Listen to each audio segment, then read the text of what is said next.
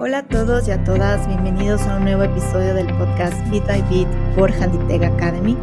Yo soy Fernanda Aldrete, soy su host y en este episodio hablaremos sobre un tema bastante trendy, que es la nueva ley de protección de datos personales en Ecuador. Si nos estás escuchando de otros países, puede ser un caso interesante analizar, ya que está basada en el GDPR, que es el estándar europeo, con sus particularidades, por supuesto. Así que el día de hoy he invitado a un gran amigo, José Sánchez. Él es abogado, graduado de la Universidad Católica del Ecuador. José tiene un amplio currículum en el tema, se ha desarrollado como Legal Lean Sigma, es instructor de asuntos legales e inversión de impacto en la aceleradora Google Launchpad, Impacto Quito y Techstart. Es experto en planificación de modelos de negocio, planificación estratégica y control. Y también es articulista de Legal Tech para la revista Novedades Jurídicas. Los invito a acompañarnos en esta conversación.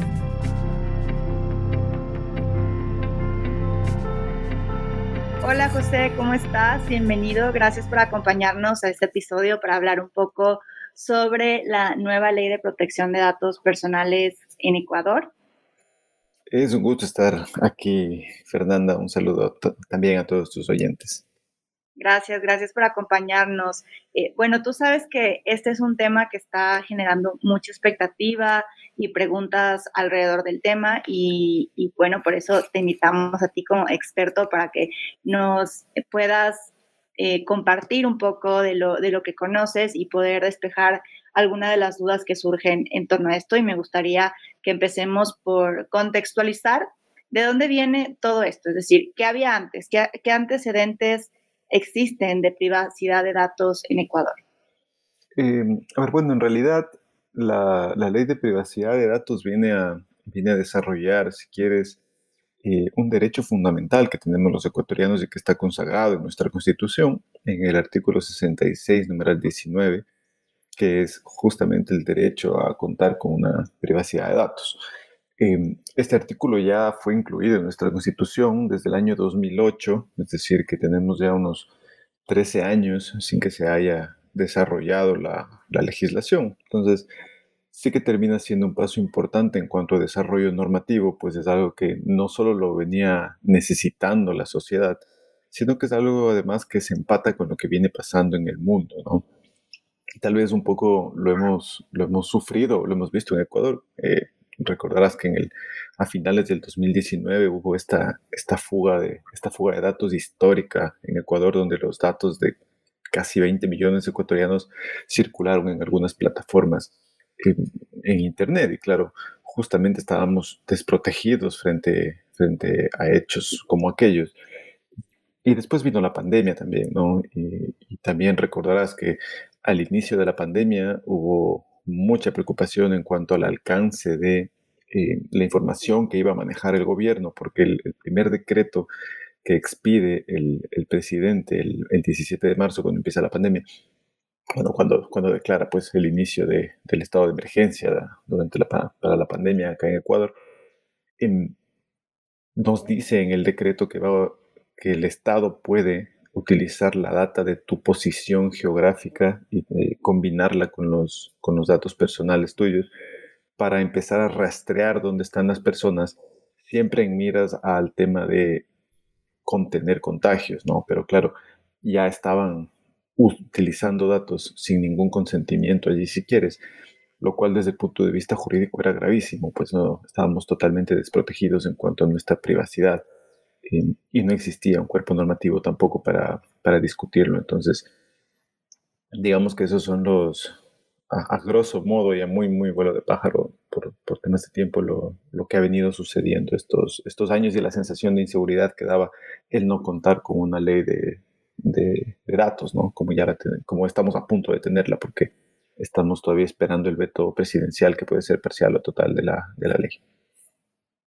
Sí, de hecho ese punto que mencionan me parece súper clave porque normalmente se asume que en torno a estos temas de privacidad de datos eh, o protección de, datos personales está vinculado más al sector privado y quienes que son las empresas privadas de quienes quizás más nos tenemos que cuidar, pero el punto que mencionas del sector público me parece eh, súper relevante y quisiera saber ahí cómo ves la aplicación de esta nueva ley en el sector público, ¿no? Porque al final ellos van a ser también quienes van a tener que regular y, bueno, proteger la información de todos.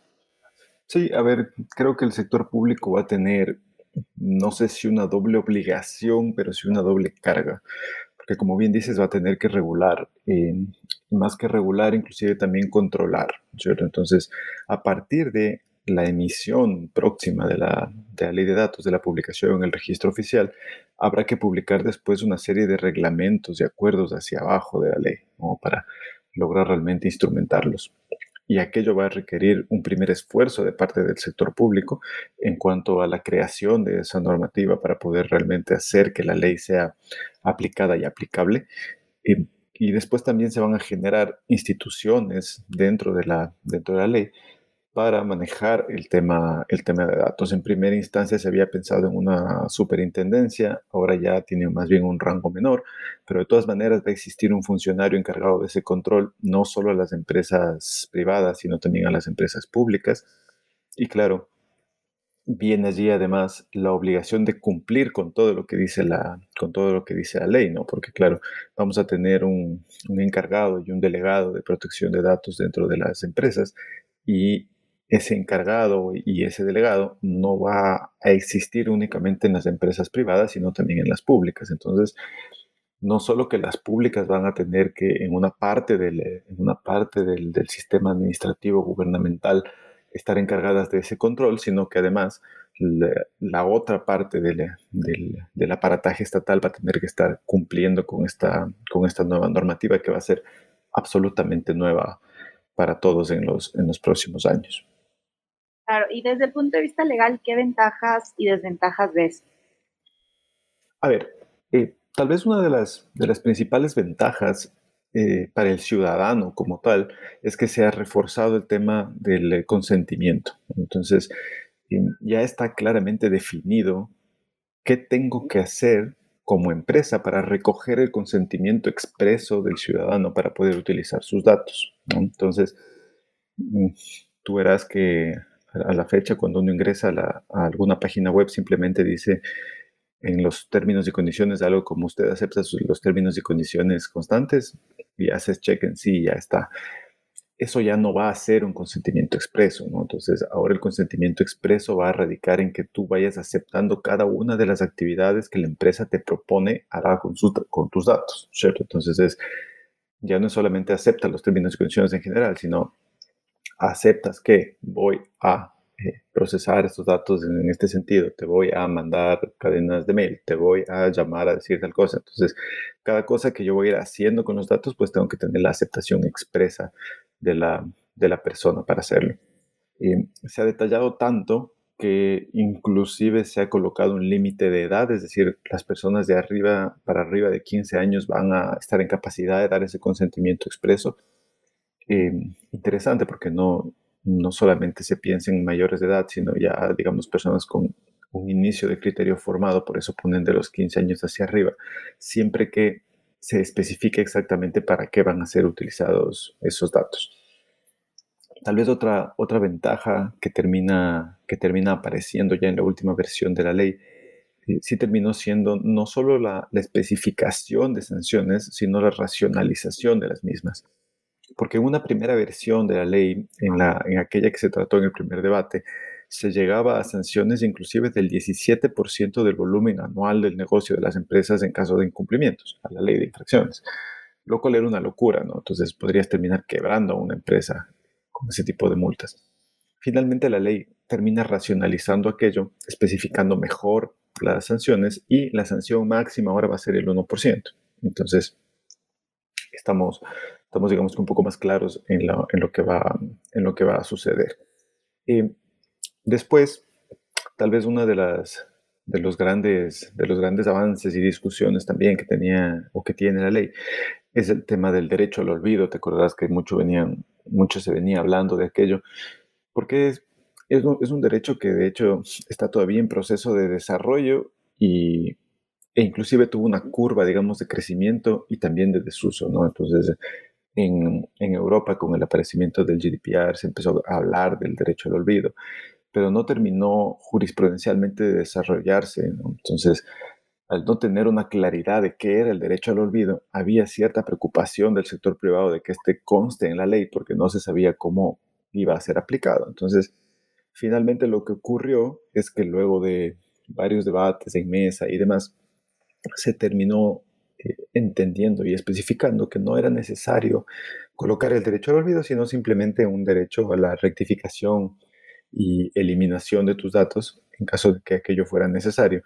Y que además parece que es mucho más claro, ¿no? Entonces, simplemente es que yo puedo dirigirme a cualquier persona o empresa a solicitarle que elimine los datos que, constan en su, en su base, eh, retirando el consentimiento. ¿no? es la manera un poco de ejecutar este derecho a la eliminación. Retiro mi consentimiento para que sean utilizados y la empresa tiene que em, de, inmediato, de inmediato eliminarlos. Y tal vez la, la, última, la última ventaja, digamos, que es el derecho a la portabilidad de, a, la, información. Entonces, em, yo ya tengo un derecho por ley en el que yo puedo solicitar a cualquier empresa o proveedor de servicio que pase toda la información que tiene de mí hacia otro proveedor. Entonces, ya no quiero hoy eh, contratar con, no sé, Telecable y me quiero pasar a DirecTV, puedo hacerlo eh, sin, mayor, sin mayor problema solicitándoles que pasen toda mi información. Lo mismo pasa con las telefónicas. Entonces, eh, digamos que como facilidad al usuario, facilidad al, darle facilidad al consumidor de saber dónde están sus datos y, y, quién quiere que los tenga, pues es un, es un adelanto, es un adelanto importante. Yo creo que, perdón José, que todo este tema de la implementación del, es, es, como uno de los principales retos y, quisiera que ahí, por ejemplo, bueno, mencionaste sobre este tema del consentimiento expreso y a mí me entra un poco la curiosidad de entender cómo se va a implementar esto del consentimiento expreso en los próximos años. O sea, ¿qué va a ser esto? ¿Va a ser una firma, un clic, un correo? ¿Cómo, cómo, se, cómo se va a implementar? A ver, digamos que ahí entramos ya un poco al campo del, del, de qué es lo que va a ser no solo el delegado, sino el responsable de los datos eh, al, momento de la, al momento de la recogida. Y, todo lo que has dicho puede ser parte de recoger un consentimiento expreso. Entonces, ahí eh, en, la, en, la óptica de aplicación de cómo recoger un consentimiento expreso, estaríamos a lo que más adecue a las circunstancias. ¿no? no es lo mismo recoger el consentimiento expreso en una página web que recoger el consentimiento expreso en la calle. Eh, si estás haciendo una encuesta, por ejemplo, y quieres utilizar los datos de la persona sin anonimizarlos que está recogiendo en la calle, pues será ahí una firma en la que estás física, además, que estás colocando en ese momento, ¿no? Eh, después puedes inclusive llegar a tener firmas electrónicas. Si estás abriendo, por ejemplo, una cuenta bancaria y quieres quiere recoger la firma electrónica de la persona para manifestar su voluntad de abrir esa cuenta, entonces tendrá que ser una firma electrónica.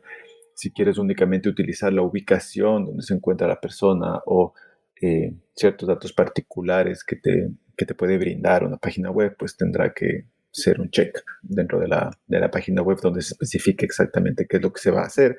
Entonces, tienes todo un universo de cosas que puedes, que puedes hacer, ¿no? Tal vez ahí es donde, donde se presenta no solamente el reto más importante, sino también una gran oportunidad para quienes prestamos este tipo de servicios frente a las, a las empresas, porque los siguientes dos años, que es el tiempo que tienen las empresas para adecuarse a lo establecido en la ley, van a ser críticos. Entonces, si bien nuestra, nuestra cultura en general termina, termina siendo aquella en la que preferimos dejar las cosas para el final, es claro que, dada la, magnitud de obligaciones que vamos a tener que cumplir como empresas, no va a ser adecuado dejarla, dejarlo todo, todo hacia el final, ¿no? Especialmente aquellos, aquellas empresas que manejan grandes volúmenes, grandes volúmenes de datos, pues van a tener que empezar desde ya a, adecuar no solamente su política de recogida de datos, no solamente la manera en cómo recogen el consentimiento de las personas,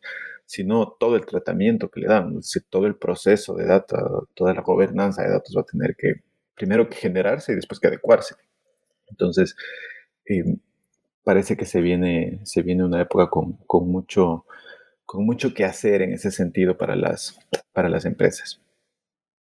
y justamente bueno, faltaba, nos faltaba andar un poquito en la parte también de desventajas, pero también quisiera eh, unirlo quizás a otra pregunta que, surge en torno a todo esto que, que, acabas de mencionar, que es todo lo que tenemos que hacer, y, y la pregunta del cómo deberían también anticipar, anticiparse las empresas desde el aspecto legal ante quizás, pues, no sé si llamarle desventajas, pero bueno, todas estas, eh, todas estas acciones que se deben implementar. Sí, sí, totalmente. Em, inclusive hay un, trabajo previo ahí de, y si quieres, eso puede ser también una, una desventaja y es el, el, desconocimiento que tienen las, no solo las empresas, sino la ciudadanía en general frente a este tipo de temas, ¿no? Entonces, tal vez la, tal vez la ley no te está dando un mecanismo de cómo eh, instruir a la gente acerca de este tipo de, este tipo de conceptos. Y, está pasando la responsabilidad de aquello absolutamente al sector privado, ¿no? siendo el sector privado el encargado de educar a la gente en ese sentido, en este punto.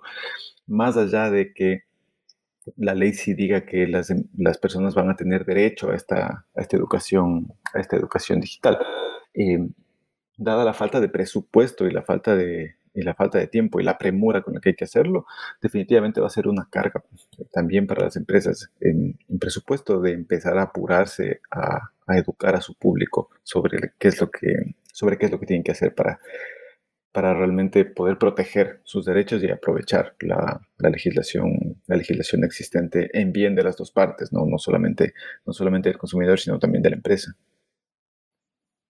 ¿Y quién va a garantizar el derecho a la educación digital? Eso me parece un tema súper importante. ¿Va a ser el sector público? ¿Tiene que ser una responsabilidad compartida? ¿Cómo crees que va a ser ya la implementación del derecho a la educación digital?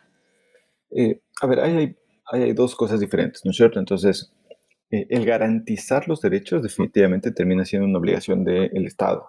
Entonces, el Estado es quien tiene que generar las condiciones para que tu derecho pueda ser efectivamente ejercido. Eso es garantizar el derecho a la educación digital. Ahora, em, el asunto es cómo hacerlo, ¿no? Cómo, cómo empezar a implementar el, tema, porque definitivamente va a necesitarse recursos para aquello. Entonces, si el Estado no tiene recursos para hacer una implementación de lo que está garantizando, pues al menos debería no interrumpir a actores del sector privado que quieran eh, hacer este tipo, este tipo de servicio para la comunidad. Y ahí hablo directamente de startups, por ejemplo.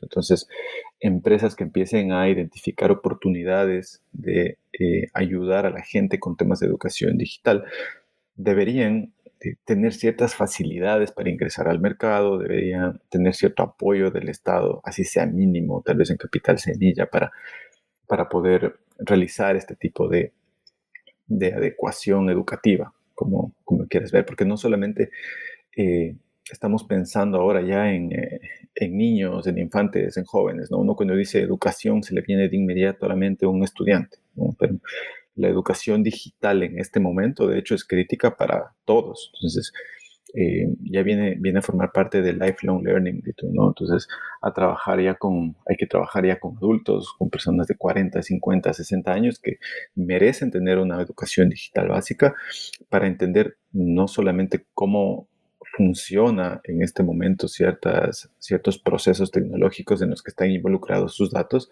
sino también para poder exigir sus derechos frente frente a aquello y que no dejemos a esa generación por fuera. Entonces, eh, el derecho a educación digital ahí viene sí a formar parte de este conglomerado más amplio que es la educación y que es importante mantenerla a lo largo de toda, de toda la vida. Sí, de acuerdo. Y, y por ejemplo, José, ¿cuáles son estos conceptos principales? Bueno, quizás yéndonos un poco más a la, a la ley y a todo esto que, que va a surgir en torno a la ley, que son estos conceptos que, que tú crees que más se van a reforzar legalmente. Por ejemplo, hemos hablado de esto del consentimiento expreso, está esto de la, de la educación digital, ahora también nace otro concepto de la herencia digital. Eh, nos has hablado del derecho al olvido, que bueno, se hicieron algunos cambios eh, en relación a este concepto, pero ¿cuáles son estos conceptos principales que más se van a reforzar? Bueno, no sé si, no sé si reforzar tanto como aparecer nuevos conceptos en el, en el horizonte, en el horizonte conceptual, ¿no? Redundando, pero em, tal vez ahí nos ha faltado hablar un poco de, de, una figura muy importante que se va a venir y que es el responsable del tratamiento de datos personales y el delegado de, datos personales que va a tener que, que, existir, ¿no? Entonces, eh, sí va a ser importante entender cuándo es necesario designar un delegado de protección de datos personales, porque tienes únicamente cuatro casos específicos en los que en los que vas a tener que delegar a esa, a esa persona y cuáles van a ser las funciones de este delegado de protección de datos personales que básicamente antes no existía y es algo absolutamente nuevo para nuestra, para nuestra realidad. ¿no? Entonces, em, no sé si nos queda tiempo, inclusive podría decirte estas cuatro, estas cuatro condiciones, pero y si no, bastaría revisarlo. Eh, la ley está, para quienes nos escuchan, esta información en el artículo 47, 48, 49 y 50 de la Ley de Protección de Datos, eh, donde ustedes pueden revisar exactamente cuáles son las funciones de, tanto del responsable como del delegado, como las circunstancias en las que se nombra aquel, aquel delegado. De acuerdo. Em, sí, o sea, de hecho, quisiera quizás ir, terminando con unas dos preguntas más, que es un poco hacia qué cambios progresivos tú ves durante el primer y segundo año en el mercado eh, en relación a esta ley. Tal vez el, tal vez el cambio progresivo más importante que va a afectar a las, a las empresas es la concienciación del consumidor. Entonces, digamos que a la fecha todavía los, los consumidores digitales en general no conocen sus derechos, no tienen la más mínima idea de cómo exigirlos.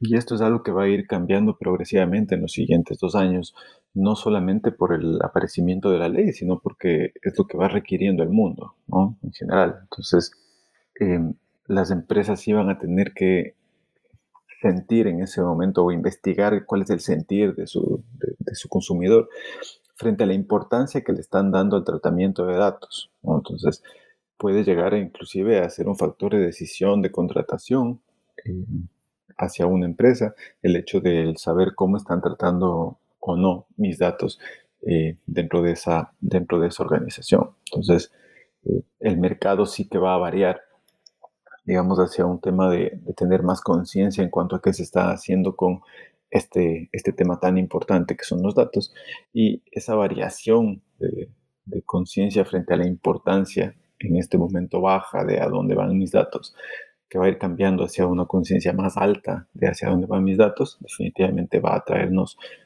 varios cambios en estos, en estos próximos años, no solo en los siguientes dos, que es el, el, el, periodo que ha establecido la legislación para ser aplicada, sino eh, en los siguientes 10 años, ¿no? Entonces, ya la nueva generación que va a ir viniendo tiene otra conciencia, va a tener otra conciencia acerca de los datos y es algo que los actores económicos van a tener que ir trabajando, estudiando y repensando y rediseñando en sus servicios. Y, y, bueno, José, de hecho, y bueno, me gustaría también saber tu opinión. Hemos hablado de, bueno, todo lo que se viene, lo que nos va a tocar implementar, eh, la ley, los nuevos roles, los conceptos.